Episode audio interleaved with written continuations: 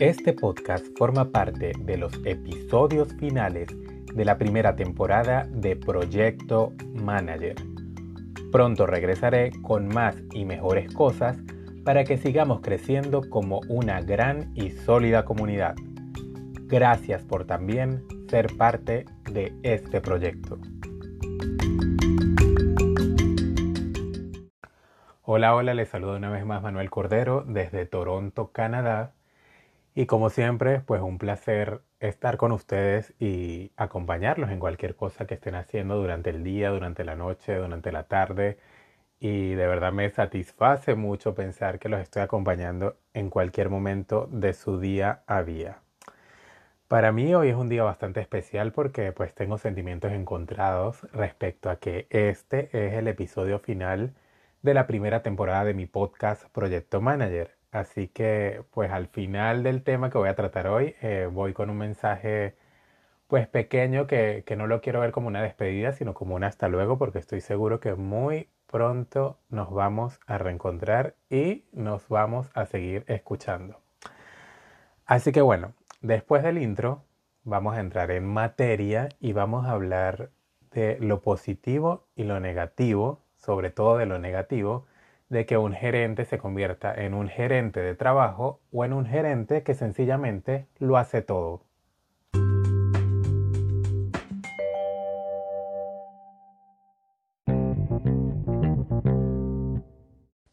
¿Qué es un gerente de trabajo? ¿Qué quiere decir este término y por qué este tipo de gerentes o este tipo de líderes aún continúa siendo muy popular en muchos países y en muchos lugares y en muchas organizaciones. El término gerente de trabajo básicamente se usa para describir a esa persona o a ese líder que no solo dirige y delega trabajo, sino que también se arremanga esa camisa y colabora para hacer el trabajo, es decir, se va al campo operativo y se va a, dar ese ejemplo de trabajo diario y de sudar la gota gorda, como podemos decir en criollo, eh, junto a sus trabajadores. Este es el caso muy recurrente en muchas organizaciones, lo he vivido aquí en Canadá, sé que se vive en América Latina también, y especialmente en aquellas que son empresas pequeñas o medianas. Particularmente, yo aceptaría este tipo de gerentes en empresas de 2, 3, 4 empleados, donde de verdad, pues, por estar creciendo, por estar comenzando, pues no tienen cómo pagar una nómina elevada ni tampoco eh, los ingresos de la empresa van a dar para tanto. Pero hay empresas medianas o relativamente grandes en las, en las que desde mi punto de vista no está justificado que existan gerentes eh, de trabajo o gerentes que sencillamente eh, cumplan con la función de hacer prácticamente todo. Y ya les voy a explicar por qué. Lamentablemente, en algunas culturas organizacionales, eh, la norma vendría siendo que nadie es demasiado especial o demasiado bueno para no compartir el trabajo con los demás.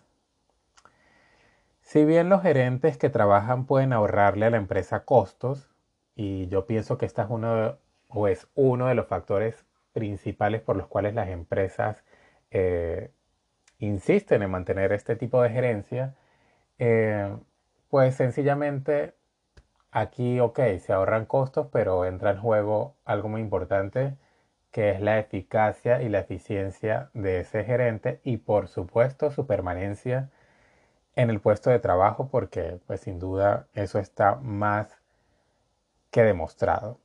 Pero lamentablemente nos enfrentamos a muchas culturas donde si ven a ese gerente o a esa persona pues tal vez sentada en su escritorio todo el día, pues empieza a ser como blanco de muchas críticas o, genera ciertos resentimientos en las organizaciones porque dicen, no, pero él se gana el dinero muy fácil y debería estar aquí sudando con nosotros y no está pendiente de nosotros y no trabaja como nosotros, etcétera, etcétera. Entonces, eh, lo importante aquí para el bienestar del gerente, del equipo y de la organización es porque no podemos mantener un eh, equilibrio en este aspecto. ¿Cómo lo podemos hacer? ¿Cómo podemos lograr y cómo podemos mantener ese equilibrio para evitar esas habladurías y evitar también tener una persona sobrecargada de trabajo? Pues bien, aquí yo pienso que entra a jugar un papel importante lo que es la flexibilidad.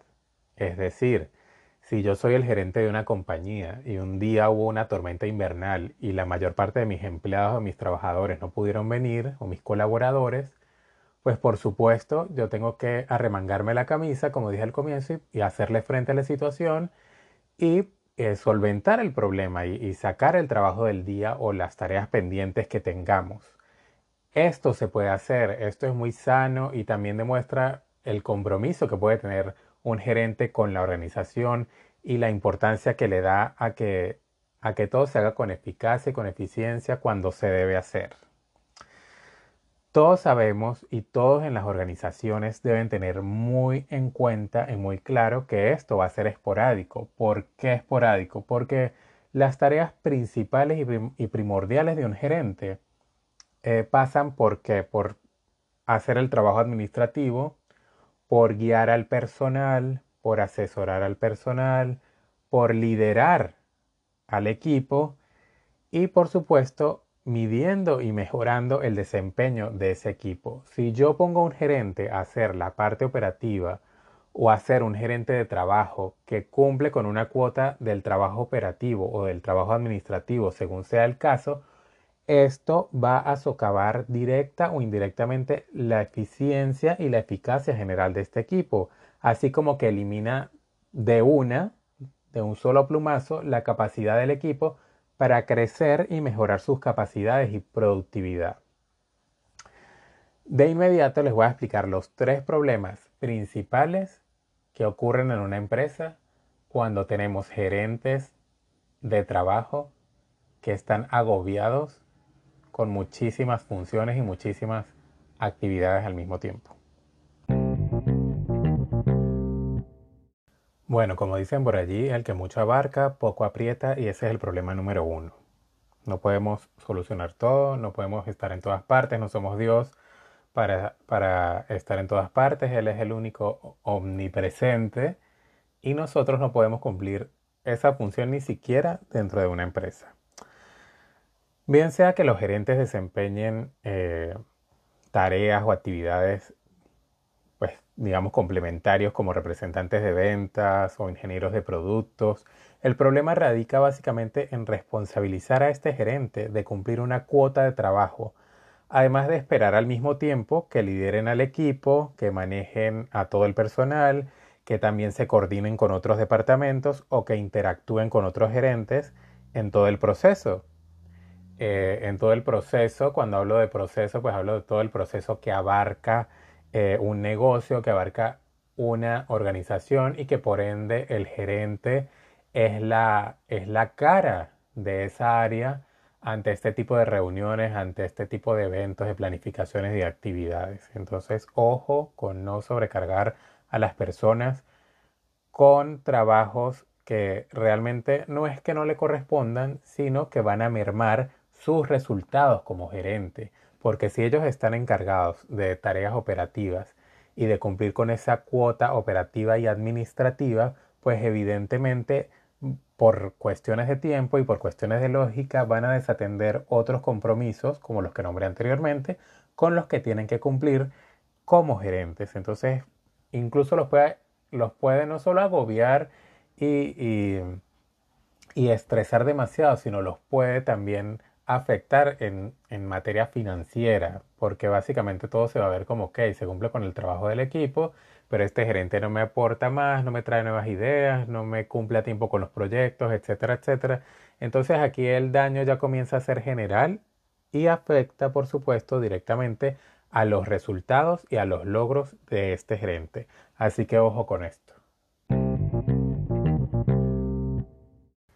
El segundo problema muy importante es que este gerente se vende con la imagen de que nunca está disponible, nunca está disponible para los problemas que tengan los empleados o para los planteamientos que puedan tener los empleados.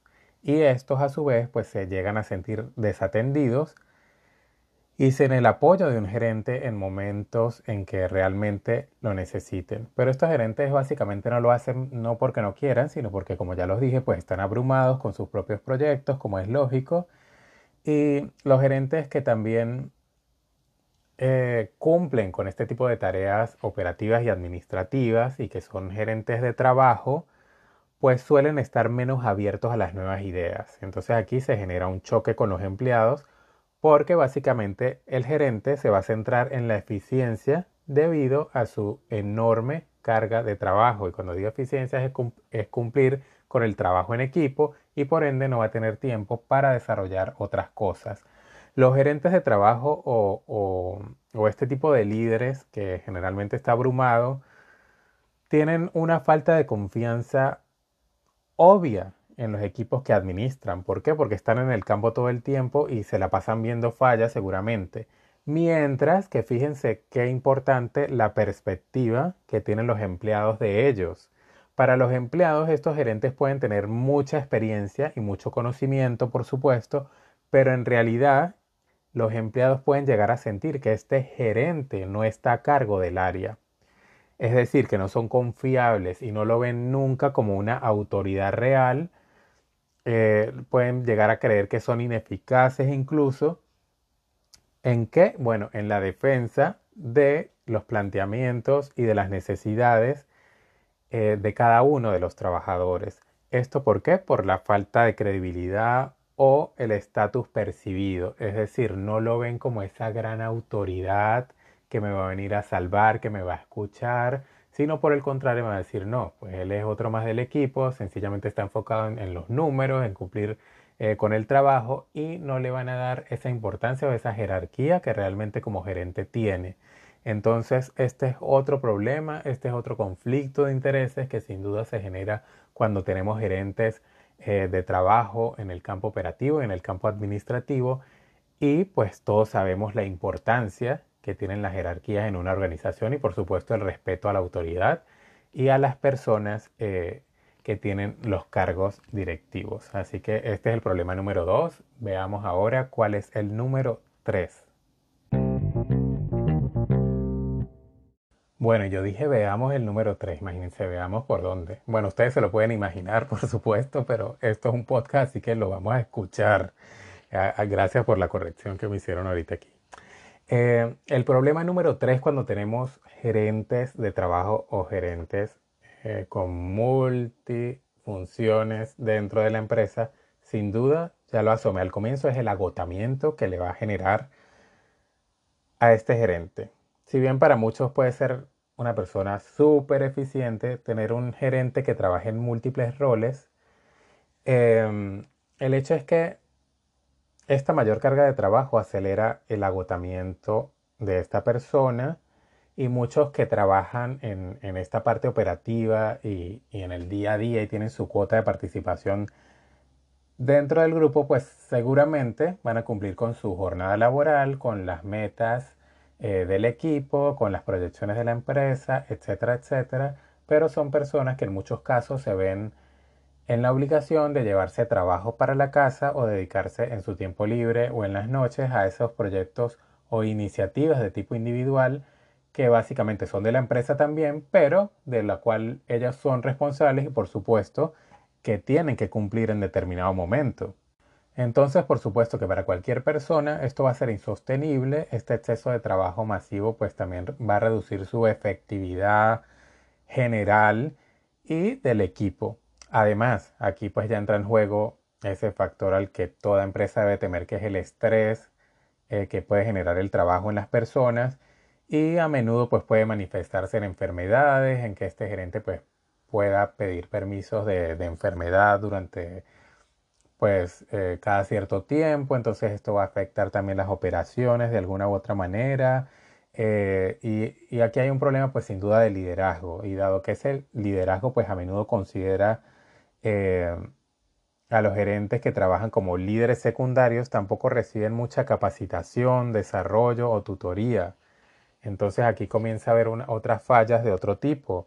Y por lo general, eh, como estos gerentes tienen menos credibilidad cuando plantean un problema, pues solicitan recursos o proponen nuevos enfoques para los desafíos que pueda tener la empresa y sencillamente pues no son escuchados porque lo ven como una persona que está en un nivel cuyas demandas pues no van a beneficiar en nada a la empresa. Entonces aquí sin duda se puede convertir en, en, en algo bastante complicado, bastante enredado y por supuesto que definitivamente al una persona estar exhausta y abrumada pues va a deparar o en una enfermedad o en, o en un problema dentro de la organización o sencillamente en una renuncia o tal vez en un despido, porque si esta persona no me está cumpliendo con lo que yo estoy exigiendo y yo creo que esa persona puede hacerlo porque así lo veo desde mi mente cerrada, pues sencillamente, injustamente puede terminar en un despido. Así que en definitiva esto es algo que no se aconseja a nadie mantener este tipo de gerencia por todo lo que hemos aprendido el día de hoy, por todo lo que he explicado, pero lo más importante es, ok, y si los tengo esos gerentes dentro de mi empresa, ¿cómo hago? ¿Cómo puedo solucionar este tipo de problemática y cómo a partir de ahora puedo hacer las cosas distintas, pues para que mi empresa marche al 100% sobre ruedas? Pues de inmediato les voy a explicar cómo ustedes pueden mejorar esta situación dentro de sus organizaciones.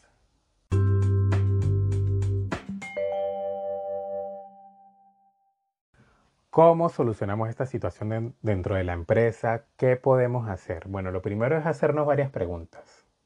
Si nosotros tenemos este tipo de gerentes dentro de nuestra empresa, que son gerentes de trabajo y, y que sencillamente están agobiados, pues debemos hacer un cambio de mentalidad en primer lugar y entender la importancia de que este problema se resuelva y dar un giro a las políticas que puede tener nuestra organización en este aspecto. Entonces, ¿qué debo preguntarme? Bueno, ¿qué tipo de recursos necesitaría contratar para llenar el vacío en caso de que de la noche a la mañana pues decida que estos gerentes ya no van a seguir haciendo su trabajo de esta manera?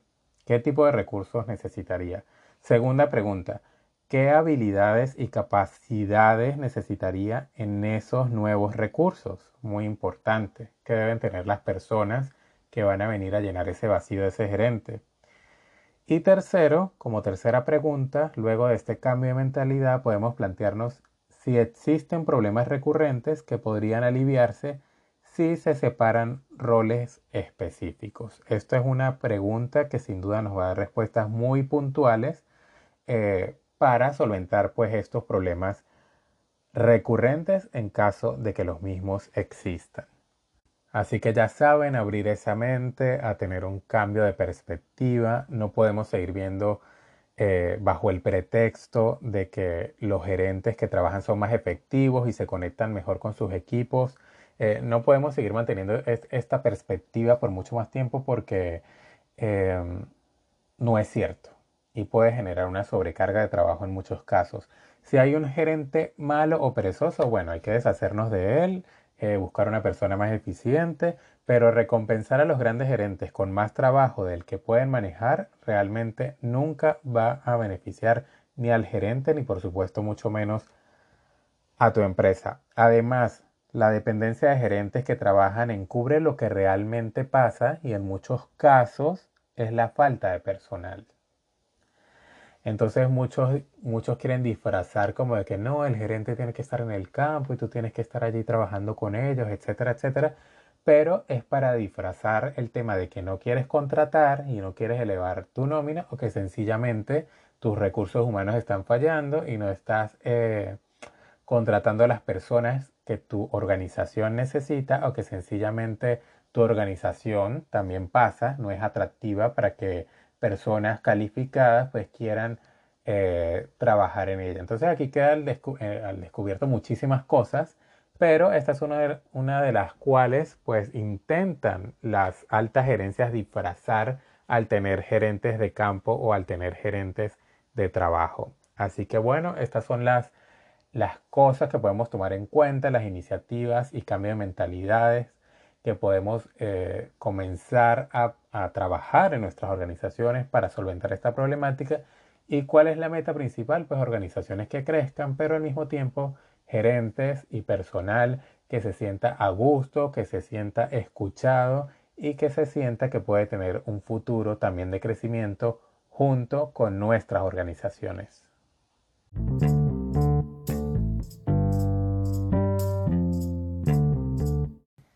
Y bien, hemos llegado al final, al episodio 100 de Proyecto Manager. Yo estoy muy, muy emocionado. Eh, wow, parece mentira cómo ha pasado el tiempo. Eh, no me gustan las despedidas, como se pueden dar cuenta, pero estoy muy agradecido.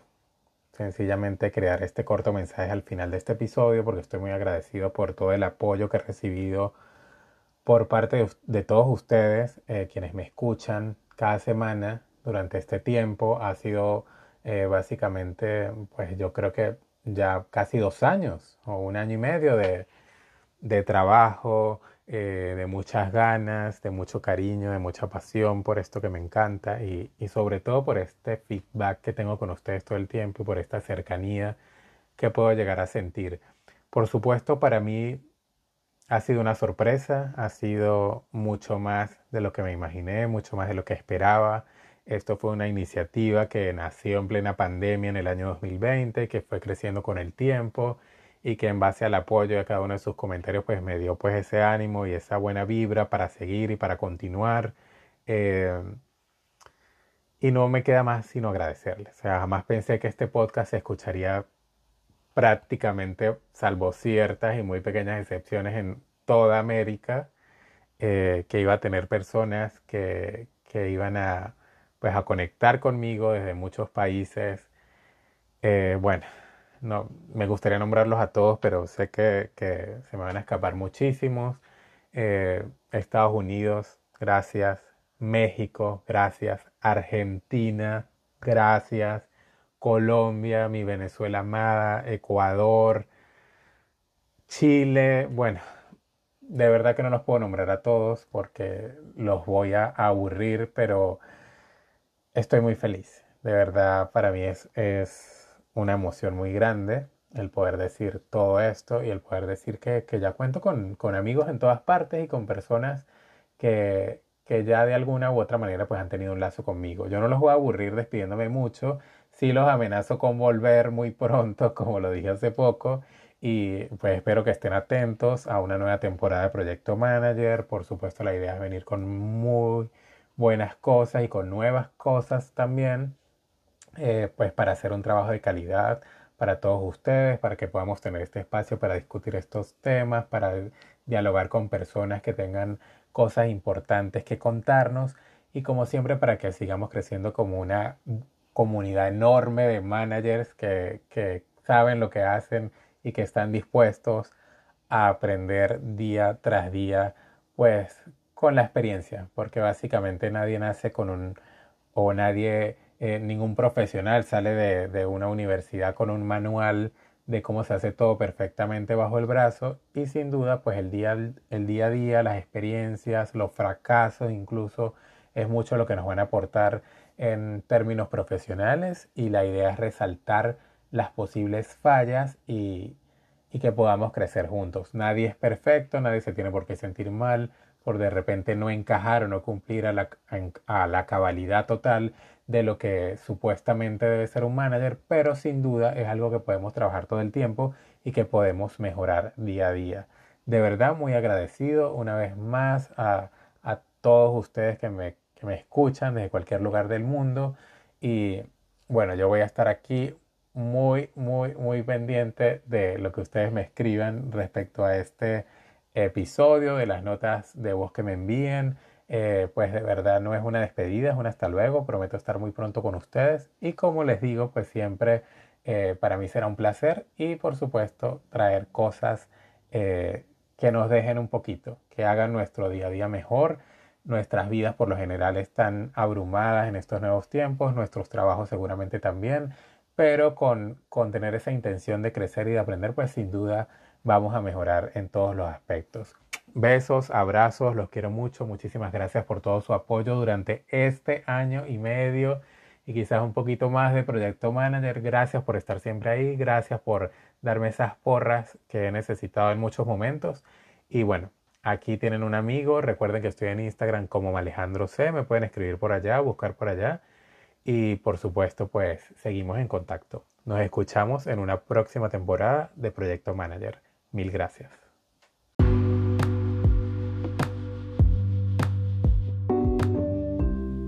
Hablo para ti Manuel Cordero y me despido no sin antes invitarte a suscribirte, comentar y compartir. No te pierdas el próximo episodio.